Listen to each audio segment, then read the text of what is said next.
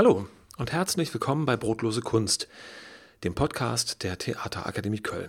Mein Name ist Robert Christot, ich bin der Schulleiter und euer Host hier im Podcast. Warum dieser Titel? Der Spruch von Schauspielerei als brotloser Kunst, das kennt ihr vielleicht, das ist so ein Vorurteil. Da kommt man ganz schnell drauf, wenn man an Schauspielerei denkt. Ähm, die allermeisten Eltern von Menschen, die Schauspielerin oder Schauspieler werden wollen, haben diese Vorbehalte, sagen, pff, lass das lieber, das ist doch brotlose Kunst. Und damit wollen wir gerne auf dieser Frequenz ein bisschen aufräumen und erklären, warum das total Sinn machen kann, freie Schauspielerin oder freier Schauspieler zu werden. Die Theaterakademie Köln oder kurz die TAK ist eine Schauspielschule. Wir bilden Schauspielerinnen und Schauspieler aus. Noch dazu sind wir eine Privatschule. Wir sind zwar staatlich anerkannt und BAföG berechtigt, das wird man nur, wenn man bestimmte Standards einhält oder sogar übererfüllt.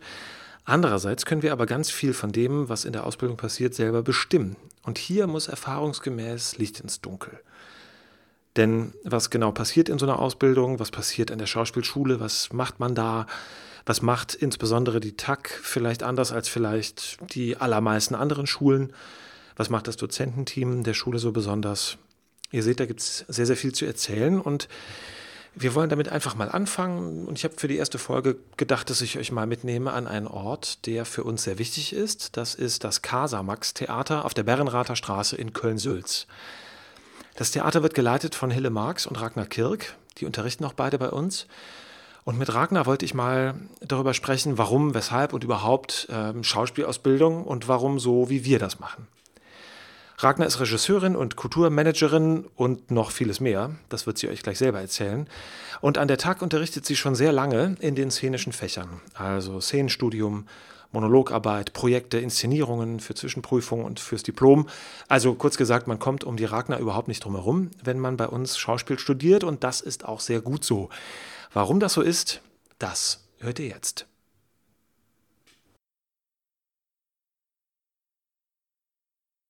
Hallo Ragnar. Hallo Robert. Guten Tag. Ich bin jetzt hier bei dir im Theater. Es knirscht und knarzt. Wir ja. sitzen in eurem äh, Probenraum, Seminarraum, Workshopraum. Genau. Äh, ein großer Raum auf der anderen Seite äh, von der Bühne. Äh, haben uns hier gerade hingesetzt. Du kommst von der Probe, ich genau. komme aus der Schule. wir sind total vorbereitet. Wir sind total vorbereitet, genau. Und wir äh, wollen ein bisschen reden. Ähm, ich habe vorhin kurz, ganz kurz noch erklärt, wer du bist. Ja. Erklär uns doch mal, was du alles machst. Ja, genau, ich mache ziemlich viel. Ähm, wir sitzen hier gerade im Casamax-Theater. Das ist ein kleines Generationentheater in Köln, in Sülz. Das leite ich. Vielleicht erklärst du kurz, was Generationentheater ist? Generationentheater bedeutet, man krabbelt hier mit drei Jahren ins Theater raus und mit 99 krabbelt man wieder raus quasi. also sprich äh, rein und raus natürlich. Äh, raus war Quatsch. Ähm, also das heißt, wir haben Stücke, die starten für Kinder ab drei Jahren. Ähm, aber man kann all unsere Stücke auch als Erwachsener gucken und unser Jugendsegment ist sowieso für Erwachsene dann wieder gemacht. Das heißt, wir decken einfach die ganze Bandbreite ab und wir freuen uns immer, dass hier wirklich alle Generationen zusammen ins Theater gehen mit uns. Cool. Ähm, genau, das leite ich, also als Kulturmanagerin, aber ich bin äh, von Haus aus auch Regisseurin oder eigentlich primär. Das heißt, ich mache ja auch ziemlich viele Stücke und weil ich die auch selber schreibe, Immer bin ich auch Autorin und äh, wenn ich das nicht mache, dann arbeite ich als Dramaturgin bei unseren anderen Stücken oder bei überhaupt anderen Stücken. ähm, ich habe auch immer wieder mal als Produktionsleitung gearbeitet. Das mache ich hier teilweise auch, dass ich das noch tue. Ich arbeite als Coach manchmal zwischendurch, unter anderem auch als Vorsprechen-Coach. Das kommen wir später wahrscheinlich noch mal zu, was das sein könnte. Genau. Ähm, und natürlich, ich unterrichte ganz viel, nämlich bei dir an der Theaterakademie. Yes. äh, ganz viele Fächer. Also da habe ich eine Regieklasse, da äh, mache ich manchmal auch ein Abschlussprojekt, da gebe ich Szenenunterricht, vor allem mache ich die Zwischenprüfung. Ähm, da mache ich das Projekt zu und das machen wir wiederum im Bereich Kinder- und Jugendtheater. Da schließt sich so der Kreis. Rollenunterricht gebe ich auch noch. Und ich habe bestimmt jetzt Sachen vergessen, die ich noch arbeite und mache. Ähm, ja. Die Liste ist beliebig ergänzbar ja, genau. in ganz viele Bereiche. Genau, ich habe vorhin gesagt, äh, dass die Arbeit, die du machst und äh, du als Persönlichkeit, die du bist mit all deinen Tätigkeiten, äh, zum Beispiel abbildest, was ähm, bei uns an der Schule in der Ausbildung so ein Ziel ist. Ja. Du weißt ja, was ich damit meine. Erklär das doch mal. Erklär den Leuten doch mal, was ich damit meine. genau. Was der Robert damit meint, ist etwas, was ich auch ganz vehement vertrete. Wir bilden darstellende Künstler aus, sage ich immer. Wir bilden in dem Sinne natürlich auch Schauspieler und Schauspielerinnen aus, ähm, aber die darstellende Man könnte Kunst, sagen, sie sind das dann sozusagen mit dem Titel. Genau, ne, wenn sie einen Abschluss machen bei uns. Genau. Ähm, aber unser Ziel ist da deutlich mehr Felder abzudecken, weil die darstellende Kunst auch deutlich mehr Felder bietet und weil auch ein guter Schauspieler, eine gute Schauspielerin hoffentlich ähm, sehr viel mehr über Theater weiß als nur in Anführungsstrichen das Schauspiel. Ja? Das bedeutet Bereiche, die ich alle arbeite, wie Dramaturgie oder wie Regie, aber natürlich auch Betriebswirtschaft zum Beispiel, wenn ich ein selbstständiger Künstler bin Super oder wichtig. Künstlerin. Ne? Ähm, aber auch äh, Dinge wie natürlich, ähm, dass man ein bisschen weiß, wie funktioniert eine Produktion überhaupt oder wie kann ich eigentlich einen Antrag stellen, wie kann ich an Geld kommen eigentlich, wenn ich eine Produktion machen möchte. Das sind ganz viele Tätigkeitsbereiche, die alle ins Schauspiel letztlich mit reinspielen und auch wenn ich viel über Stücke weiß, wie die aufgebaut sind, wie die funktionieren, kann ich als Schauspieler, Schauspielerin meine Rollen ganz anders anlegen, zum Beispiel. Ne? Wir machen eigene Projekte. Das heißt, wir versuchen wirklich ganzheitlich auszubilden und wir versuchen auch Talente zu entdecken, wenn jemand schreiben kann, wenn jemand super gut im Organisieren ist oder Produktionsleitung machen könnte oder so. Das tun wir nicht nur, ähm, weil das viel Spaß macht, ähm, sondern das tun wir vor allem auch, weil man später ganz viele Arbeitsbereiche für sich hat, in denen man arbeiten kann und das ist günstig, denn A ähm, ist die freie Szene groß und da gibt es viele Jobs, die man machen kann. Und B ändern sich manchmal Biografien. Auch dafür bin ich ein Prototyp. Absolut, ähm, ja. Man weiß nicht immer am Anfang schon alles über sein Leben und man ist dann oft sehr froh, wenn man auf einmal sagt, ach guck mal, wie günstig. Ich kann ja auch Dramaturgie. Das ist ja gar nicht schlecht, weil Schauspiel abends ist gerade ganz schwierig für mich. Ich habe zum Beispiel ein Kind bekommen. Ganz simples Beispiel, was sich verändern könnte. Ne? Oder ich habe mir gerade das Bein gebrochen Schauspiel ist gerade richtig schlecht. Ja, das funktioniert gar nicht. Bin ich froh, dass ich noch Produktionsleitung kann ja. und jetzt einfach mal den Job von hinten machen kann, wo ich durchaus auf dem Stuhl sitzen darf. Ja, diese Vielseitigkeit ist ja ähm, was, was das Leben so mit sich bringt. Ne? Ich finde das ganz wichtig. Das ist, glaube ich, mal was, da kann man eine, eine eigene Folge drüber machen, aber ähm, welche Rolle spielt so ein Beruf wie Schauspieler oder in deinem Fall jetzt Regisseurin? Äh, und alles, was du gerade aufgezählt hast, äh, im Leben. Ne? Das ist ja, so nehme ich das zumindest wahr, äh, es gibt häufig eine Reduktion. Also, dass man sagt, ich bin Schauspieler und die Leute haben ein Bild davon im Kopf, was ich so tue. Mhm. Die denken, ich stehe entweder vor der Kamera oder mhm. ich stehe vielleicht auf der Bühne. Was viele schon gar nicht mehr so vielleicht auf dem Schirm haben, ist, dass man auch als Sprecher arbeiten kann. Ja. Synchron, Medien, Hörfunk, oder so. Und ich würde mal sagen, da hört es schon auf. Ne? So die übliche Frage, äh, kenne ich dich aus dem Fernsehen oder ich habe dich ja noch gar nicht gesehen. Na, das ist dann bei Leuten, die wirklich ein sehr enges Visier haben. Ähm, aber dass so ein Schauspielerei-Leben auch nicht nur auf der Bühne und vor der Kamera stattfindet, sondern wie jede andere Biografie in dem Teil der Welt, in dem wir leben, auch irgendwie ein ziviles Leben mit sich bringt. Ne? So, das vergessen ja viele. Ähm, was würdest du sagen, wie viel Prozent deines Lebens machst du Kunst? Das ist eine, vielleicht eine blöde Frage, ich erkläre dir nur kurz, weil äh, in dem Podcast hier soll es ja auch darum gehen, dass wir ein bisschen unsere Arbeit erklären. Und wir reden bei der Arbeit, finde ich, immer sehr, sehr viel über Strukturen. Und ja. wir reden sehr viel über Nöte und über Ängste ja. und so. Und was ich wichtig finde, ist auch hervorzuheben, äh, die Kunst, weil du hast gesagt, Schauspieler, so wie du sie definierst, wie wir sie definieren, sind äh, freie Künstler. Ja. Das heißt, was würdest du sagen, so aus der Tüte gesprochen, wie viel von dem, was du alles machst, hat tatsächlich mit Kunstproduktion zu tun? Mit Kunstproduktion hat bei mir tatsächlich fast alles zu tun, letzten Endes, ähm, wenn wir über das Ergebnis reden. Trotzdem gibt es da natürlich hohe Anteile, die dann wieder verwalterischer Natur sind oder ähnliches. Ne? Aber bei mir zielt tatsächlich alles auf Kunst, weil ich mir die Freiheit herausnehme, sogar wenn ich unterrichte, ähm, auf ein künstlerisches Produkt abzuzielen und nicht quasi nur auf einen pädagogischen Aspekt. Ja, ähm, das muss ich auch so tun, weil wenn ich das so nicht tue, verhungere ich für mich in meinem Herzen. Also ich ja. muss sehr, sehr viel Zeit und sehr viel Energie aufbringen, damit das überhaupt funktioniert mit der Kunst. Denn mhm. auch das wollen wir ja nicht weglügen. Sie ist leider schlecht bezahlt. Das heißt, ich muss nicht umsonst heißt der Podcast ja brotlose Kunst. Ja, hurra, hurra. Irgendwo ist, ist was leider dran. was Wahres dran. Ja, ja. Ähm, das heißt, ich muss wahnsinnig viel arbeiten damit das Konto halbwegs so gefüllt ist, dass das am Ende des Monats funktioniert. Bei mir nochmal speziell, weil ich alleinerziehend bin. Also einfach die Kohle alleine reinbringen muss. Ähm, das heißt, mein Ziel ist dann aber immer, dass alles, was ich tue, sich irgendwie mit der Kunst vernetzt und der Kunstproduktion dient. Ähm, weil ich kenne das von mir, ich werde ganz, ganz aggressiv irgendwann, wenn ich merke, nee, das mache ich nicht mehr und ich verwalte hier gerade nur oder ich mhm. gebe wirklich nur Kurse und meine damit, ich gebe einen Kurs ja. ohne ein künstlerisches Ziel. Ähm, ich glaube auch, dass das sehr vielen Künstlern so geht ähm, weil wir das meiner Meinung nach brauchen. Also wir, ja. wir brauchen dieses äh, Gefühl, dass wir die Kunst herstellen, möglichst die ganze Zeit, weil das so ein Überziel ist, das einen trägt und weil es ja auch viel Tageszeit ist, ganz simpel. Ja? Also an meinem Tag nimmt das bestimmt so im Minimum mal zehn Stunden ein, prozentual, hm. gerne auch mal mehr. Hm. Mm, das bedeutet, das sollte ich mit was verbringen, was für mich ähm, etwas ist, wo ich einen, einen Rebound kriege, wo ich was zurückkriege draus, denn ansonsten wäre es mir zu viel, ja. zu viel Zeit. Wie ist das bei dir? Ja, oh, ich, bei mir ist es, ähm, ich würde mal sagen, was den Unterricht angeht, ich unterrichte ja auch sehr viel an der Theaterakademie, ja. ist es ähm, äh, ähnlich. Jetzt komme ich aus einer etwas anderen Richtung ursprünglich. Mhm. So da, wo du Schauspiel, wo du Regie studiert hast, habe ich Schauspiel studiert und danach dann ähm, die verschiedenen anderen Sachen so entwickelt. Wir haben uns ja äh, vor allem dann persönlich über das Kulturmanagement ja. kennengelernt, ähm, als Fernstudium an der äh, Hochschule für Musik und Theater Hamburg. Ähm, und ich äh, gehe als Schauspieler auch in diese Unterrichte rein und versuche natürlich, weil das sozusagen der, der vordergründig der Job ist, aus der Sicht eines erfahreneren Schauspielers ähm, weniger erfahreneren SchauspielerInnen Handwerk zu ja. vermitteln. Aber das reine Handwerk, das ist, ähm, ich finde, immer relativ schnell erklärt. So, da schreien jetzt vielleicht viele auf, die das auch so kennen. Es ist ja auch sehr grob fahrlässig zusammengefasst, aber äh, an sich, wenn man überlegt, was, ähm, wie geht Schauspielerei, kann man das, finde ich, ähm, in ein paar Punkten eigentlich so erklären, das auch nochmal eine einzelne Folge wird.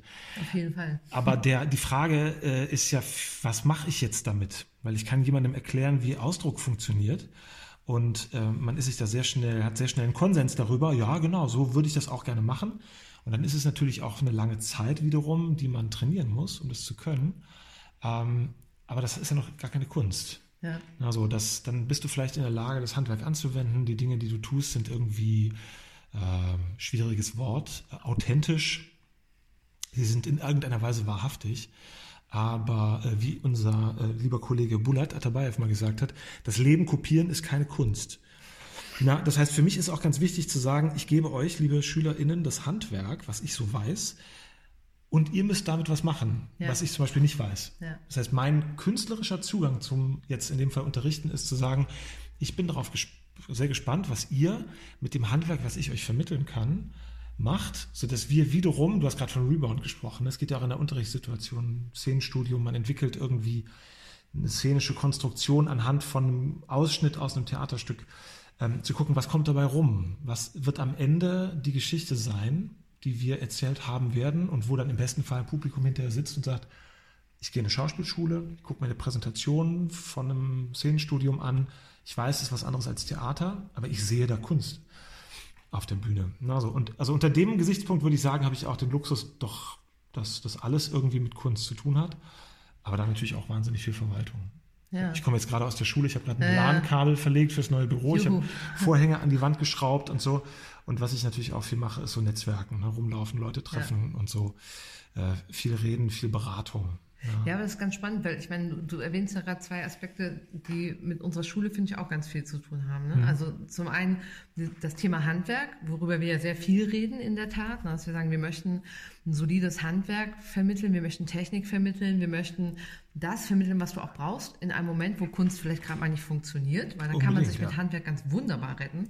Ähm, aber wir reden ja auch ganz viel immer über die künstlerische Persönlichkeit, ne? dass man sagt so, ja, tolles Handwerk hat der oder die jetzt schon, aber ja. ich sehe den Künstler noch nicht, wo, wo möchte der hin, wo möchte die hin, was ist ihre Idee, äh, was, was soll diese Künstlerpersönlichkeit ausdrücken. Ähm, das hat ganz viel, finde ich, mit dem zu tun, was wir da täglich machen. Ähm, und aber lustig, was du gerade beschreibst mit, äh, ich habe heute ein LAN-Kabel gelegt, auch das geht mir ja auch ganz genauso. ja. ne? Ich habe dir gerade unsere neue Garderobe gezeigt. Also genau. wir sind hier den ganzen Sommer schon am Renovieren. Die ist ja schön am, geworden übrigens. Die ist super geworden, ja. finde ich auch. Jetzt am Wochenende wird das ganze Foyer neu noch renoviert.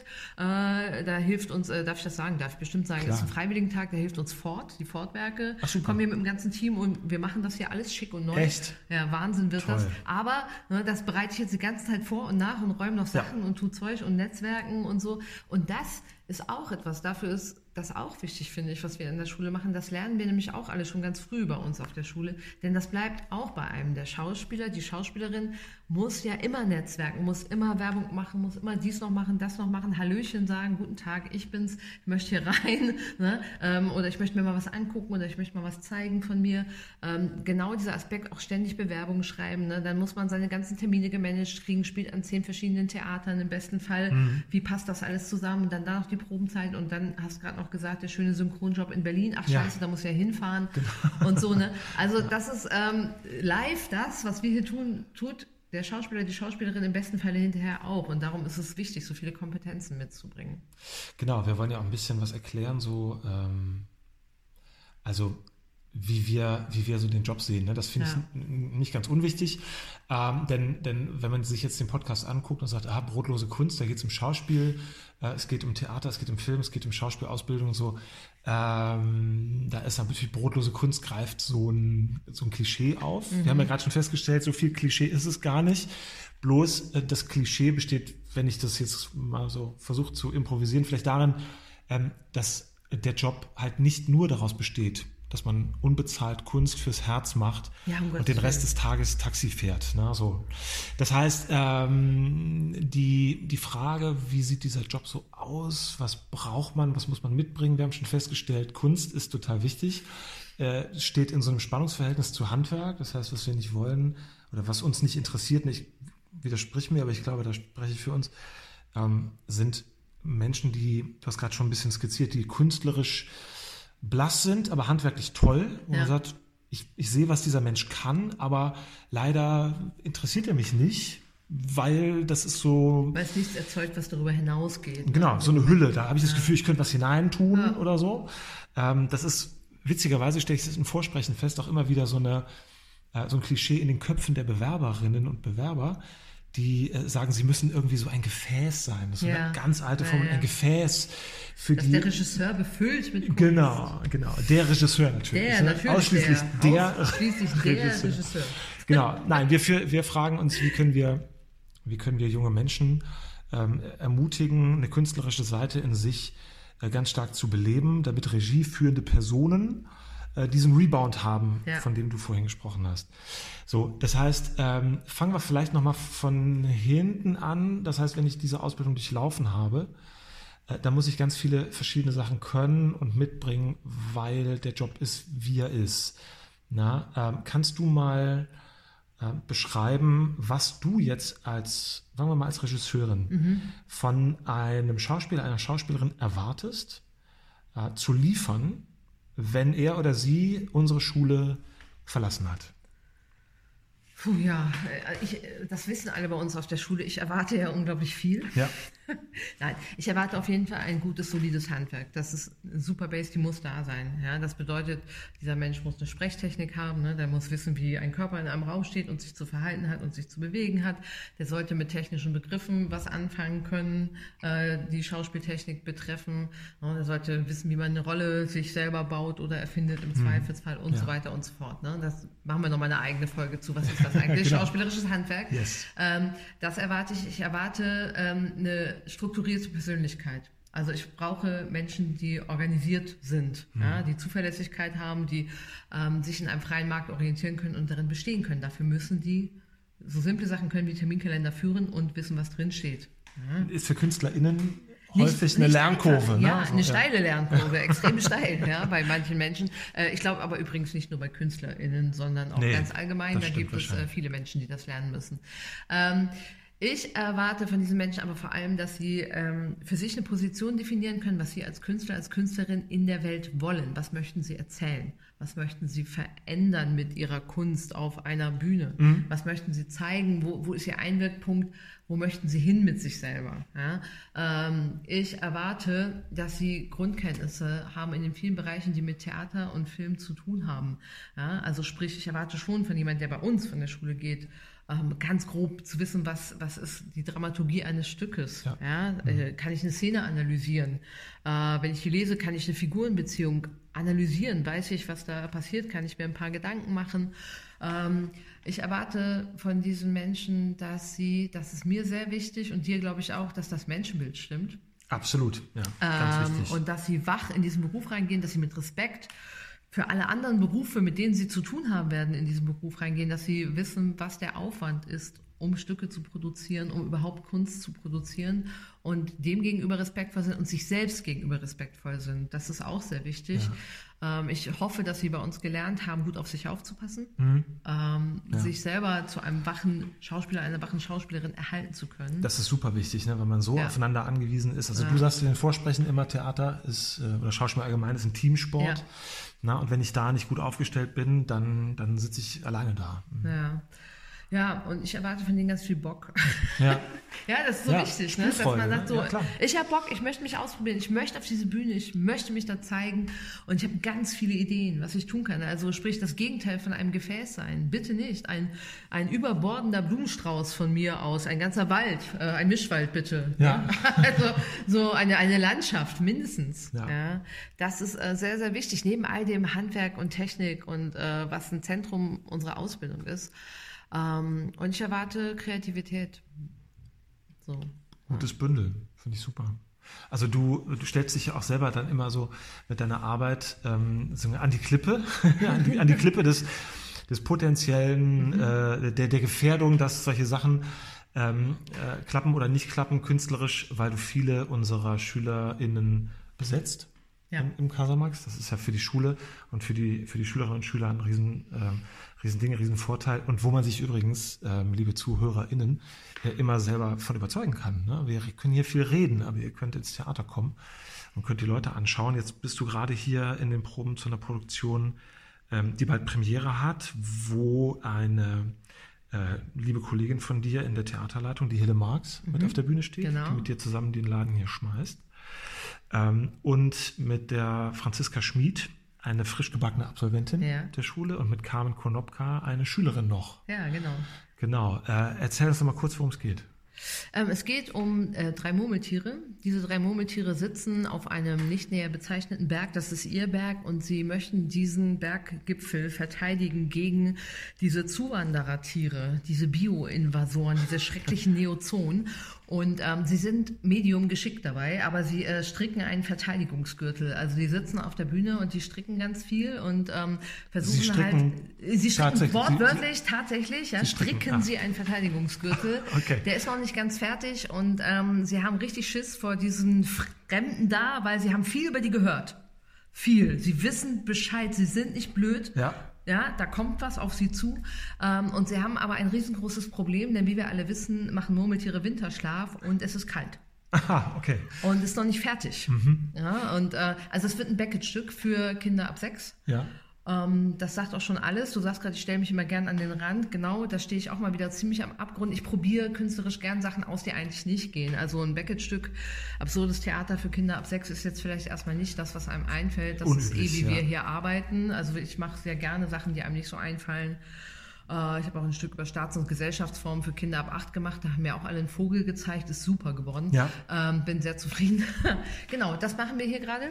Macht wahnsinnig viel Spaß. Und ist, ähm, das Tolle ist, das zur Qualität, finde ich, unserer Schule. Da haben wir also eine Kollegin auf der Bühne stehen mit inzwischen fast 40 Jahren Berufserfahrung, eine Kollegin, die gerade ne, anfängt, die Berufserfahrung fertig zu sammeln, die aber während der Ausbildung auch schon bei mir gespielt hat und auch eh schon viel gemacht hat und eine Kollegin, die gerade erst Kollegin wird, eigentlich nominell betrachtet, ja, weil sie noch genau. bei uns auf der Schule ist. Und was ich dir sagen kann, ich sehe kaum einen Unterschied. Hm. Und das ist ja ganz wunderbar, ne? weil die, natürlich sehe ich da noch Gradierung in Handwerk und Erfahrung und solchen Dingen, aber das künstlerische Herz, die künstlerische Idee, Die ist gleich gut, das Reinschmeißen ist gleich gut, die Probenenergie ist super, Vorbereitung, Nachbereitung, Konzentration, das läuft einfach mega. Und da könnte ich jetzt nicht sagen, aha, aha, aha. Ja, da sehe ich aber hier das ja Unterschied, was die Technik und das Handwerk angeht. Ich sehe natürlich einen Unterschied manchmal in Erfahrung. Aber das ist auch alles, das darf ja auch sein. Bringt das Leben ja so mit sich. Ja, ne? ja. genau. Super. Wann ist Premiere und vor allem, äh, wie heißt die Produktion? Die Produktion heißt Sie kommen, Ausrufezeichen. Ja. und die Premiere, und jetzt äh, schwimme ich ganz kurz, ich glaube am 3.11. ist ein Samstag. Jetzt müsste ich, na, warte, ich habe bestimmt Lippenunno. Ja, so mitten in der Arbeit. Ich weiß auch die Premierentermine immer nicht. Warte, wir haben das gleich, das ist jetzt auch ein sehr schöner Live-Moment. Nee, 2.11. natürlich. 2.11.. Samstag, 2.11., 16 Uhr, Casamax Theater. Don't miss it. Don't miss it, genau. Und ähm, äh, schaut mal, was die so drauf haben. Ne? Und ich glaube, wir haben, ähm, wir haben so einen Streifschuss jetzt gemacht, ne? durch ganz, ganz viele Themen. Ja. Äh, ich glaube, so für einen Opener haben wir so ziemlich äh, alles jetzt drin. also wir können, wenn wir Spin-offs machen von heute, Ja. können wir Sind drei Jahre lang ja. produzieren. Lass genau. uns das machen, das Lass uns das machen. Okay, cool. Äh, danke, Ragnar. Ich düse jetzt zurück wieder in die Schule, bastel weiter am LAN-Kabel. Ja, damit wir das Spaß. irgendwann auch hochladen können hier. Das- also wenn ihr das jetzt gerade hört, werden wir es geschafft haben Ich fahre in die Stadt und kaufe Wolle. zum Stricken des Verteidigungsgürtels. Wir haben fast alles weggestrickt. Ah, übrigens, das ist auch toll. Die TAC, ne, immer voll am Start, die Simone aus dem Büro, die strickt auch gerade für uns. Richtig. Also, das ist wirklich alles Netzwerk, ne? Im wahrsten Sinne des Wortes. Ja, Das wollende Netzwerk. Was für ein schönes Schlusswort. Danke. wunderbar. Sehr gerne. Ciao. So, und das war sie schon, unsere erste Folge vom Podcast Brotlose Kunst. Vielen Dank fürs Zuhören. Wir werden euch ab jetzt jede Woche immer dienstags mitnehmen in die Theaterakademie Köln oder an andere spannende Orte wie das Casamax Theater, wo wir gerade eben waren.